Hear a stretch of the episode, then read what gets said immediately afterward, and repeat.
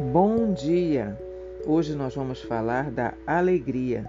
Em Romanos 14, 17 diz: Porque o reino de Deus não consiste no comer e no beber, mas na justiça, na paz e na alegria do Espírito Santo. O reino de Deus é alegria. O anjo anunciou aos pastores de Belém novas de grande alegria. A ressurreição de Jesus trouxe a maior alegria ao coração dos seus discípulos. A comunhão do corpo de Cristo traz alegria. Levar o Evangelho aos perdidos causa grande alegria aos salvos que participam da evangelização do mundo, mesmo que isso exija sacrifício, como diz Paulo em Filipenses 2,17.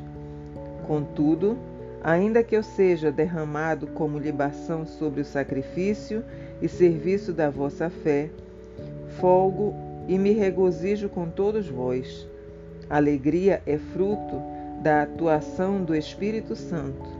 Por esse motivo, Jesus diz: A vossa alegria ninguém vô-la tirará. João 16, 22. No céu, há grande alegria pelos pecadores que se arrependem, e haverá grande alegria no encontro de Jesus com a sua igreja. Apocalipse 19, 7.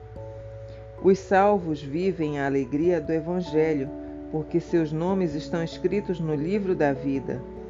A alegria dos salvos testemunha a graça de Deus e abre caminho para a obra do Espírito na salvação dos pecadores.